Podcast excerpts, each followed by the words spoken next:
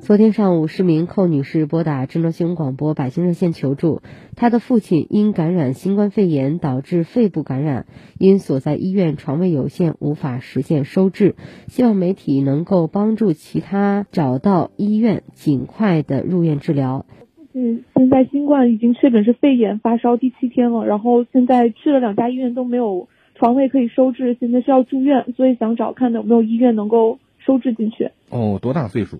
呃，五十五岁。我们今天帮您问问，您电话保持畅通，好吧？好的。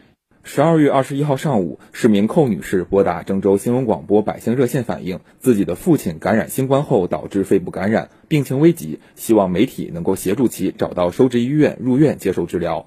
得知这一消息后，郑州新闻广播工作人员通过多方联系，第一时间协助寇女士找到接收医院，帮助其父亲顺利入院接受相关治疗。寇女士拍了片子，然后已经确定是肺炎、肺部感染，可能还比较严重，所以呃就要找医院。入住，但是那个医院是不收治的，根本没有病床，所以今天早上才联系到的你们。现在问题解决了吗？基本解决了，现在我们在医院在办入住手续，估估计应该能没问题，能入住。太好了，谢谢你们，谢谢你们。目前患者已进入郑州人民医院侨光医院接受治疗，医院方面正在全力救治当中，期盼患者平安。